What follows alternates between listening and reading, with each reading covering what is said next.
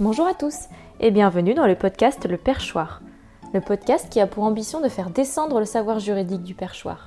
Je m'appelle Pauline et je suis juriste de formation. Je vous retrouve aujourd'hui pour un épisode dédié à l'alimentation. Et oui, l'alimentation prend une grande part dans nos vies et je trouvais intéressant d'en parler et plus particulièrement de parler de l'alimentation bio qui est extrêmement en vogue aujourd'hui. C'est parti Dans un monde où on veut mieux manger, mieux consommer, nous consommateurs, on ne se retrouve plus dans tous les labels et dans toutes les recommandations qu'on nous fait au quotidien. 5 fruits et légumes par jour, pas trop gras, pas trop sucré, pas trop salé, production locale, production bio. C'est assez difficile pour les consommateurs de s'y retrouver. L'un des étiquetages qu'on retrouve le plus sur les produits euh, lorsqu'on veut mieux manger, entre guillemets, c'est l'alimentation biologique. Qu'est-ce que ça veut dire euh, la bio et comment être sûr de ce qu'on achète lorsque c'est écrit bio? Donc d'abord, je vais vous expliquer en quoi ça consiste euh, l'alimentation biologique. Vous me connaissez maintenant, j'ai toujours aimé qu'on m'explique avec des exemples.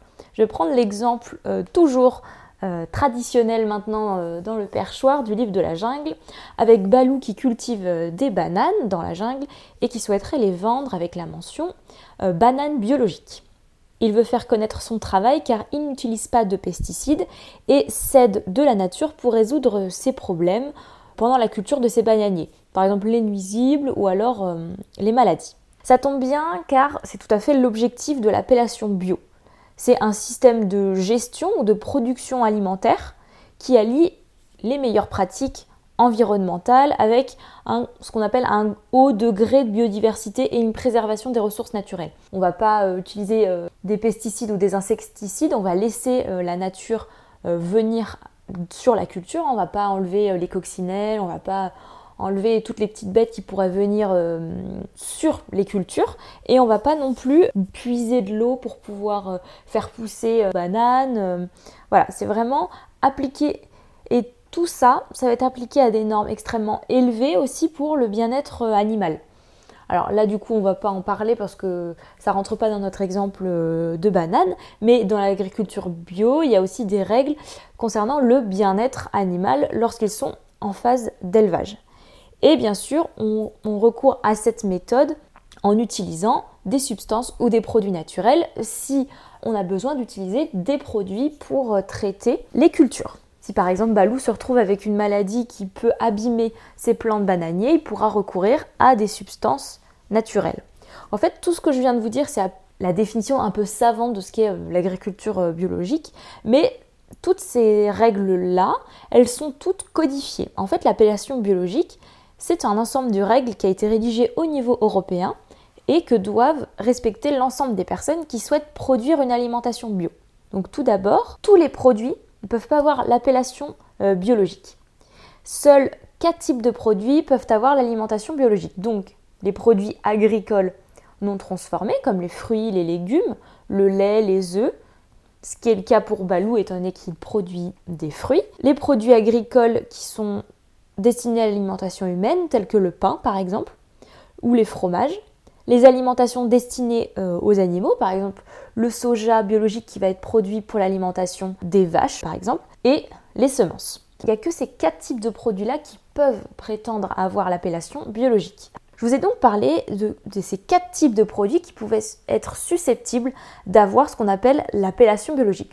Je vous expliquerai juste après ce que ça veut dire avoir une appellation il faut bien sûr, comme je disais tout à l'heure, que les agriculteurs, les personnes qui produisent ces quatre types de produits, respectent euh, l'ensemble des règles fixées par l'appellation biologique. C'est-à-dire, en, termes de chiffrage, que ces produits-là doivent être à 95% d'origine biologique. C'est-à-dire qu'il peut y avoir 5% de l'ensemble de ces produits qui ne respectent pas l'appellation biologique. Je vais donner un exemple. Pour du lait, il peut y avoir 95% du produit fini qui doit respecter l'appellation biologique et les 5% qui ne sont pas euh, obligés. C'est un minimum. Si par exemple Balou, il a 100% de ses bananes qui sont produits grâce à l'agriculture biologique, tant mieux pour lui, mais 95%, c'est un minimum. Donc ce type d'agriculture, comme je disais tout à l'heure, euh, il s'acquiert avec une réglementation.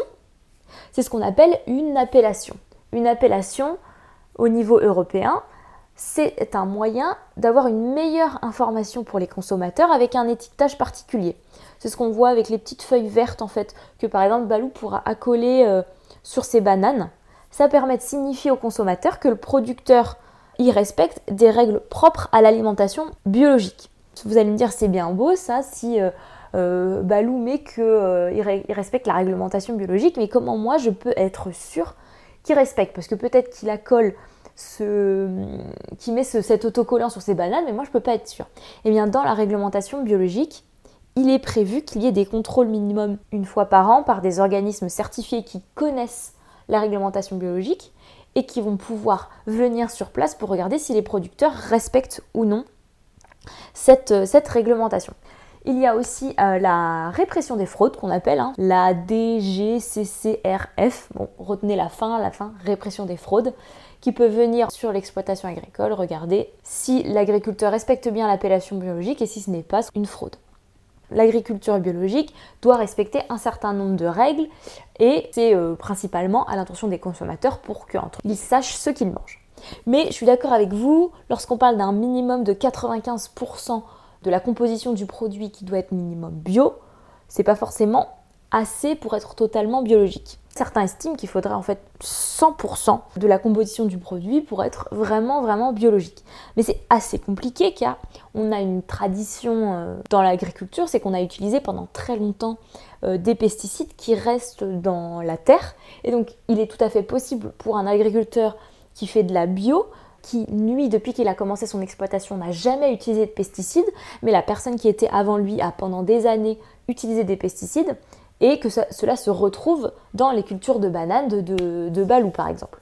Euh, la réglementation n'exige pas un 100%. Peut-être que dans certains cas, il y a certains agriculteurs qui y arrivent, mais d'autres, ce n'est pas parce qu'ils n'ont pas fait d'efforts ou qu'ils n'ont pas respecté euh, corpus euh, de règles, mais c'est qu'avant, il y a eu il y a un précédent par rapport à l'historique des terres et qu'il n'est pas possible pour eux actuellement d'obtenir un 100%.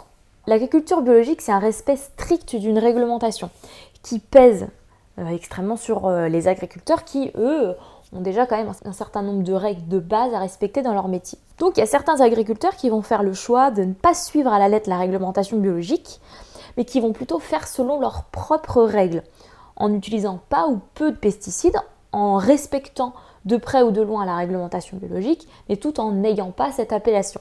C'est ce qu'on va plutôt appeler L'agriculture raisonnée, on va être des agriculteurs qui connaissent des méthodes naturelles pour pouvoir produire leur récolte, mais qui n'ont soit qui n'ont pas besoin ou soit qui, qui trouvent que c'est assez pesant de respecter euh, la réglementation biologique. Mais en tout cas, ce qu'il faut retenir, c'est que effectivement, une alimentation biologique, ça euh, requiert un certain nombre de règles euh, qui sont édictées au niveau européen et qu'il y a un minimum de 95% du contenu de, l'aliment qui doit être fait de manière euh, biologique. Voilà, cet épisode est terminé. J'espère que celui-ci vous a plu. N'hésitez pas à m'envoyer vos questions sur l'adresse mail qui va se situer dans euh, la petite barre d'information. Il y a aussi mon compte Instagram si vous voulez être tenu au courant de tous les épisodes. Le perchoir sort un épisode tous les lundis à 8h. Et quant à moi, je vous retrouve la semaine prochaine, même lieu, même heure. Je vous souhaite une bonne écoute, un bon après-midi, une bonne matinée ou une bonne soirée. Merci beaucoup et à bientôt. Biologique.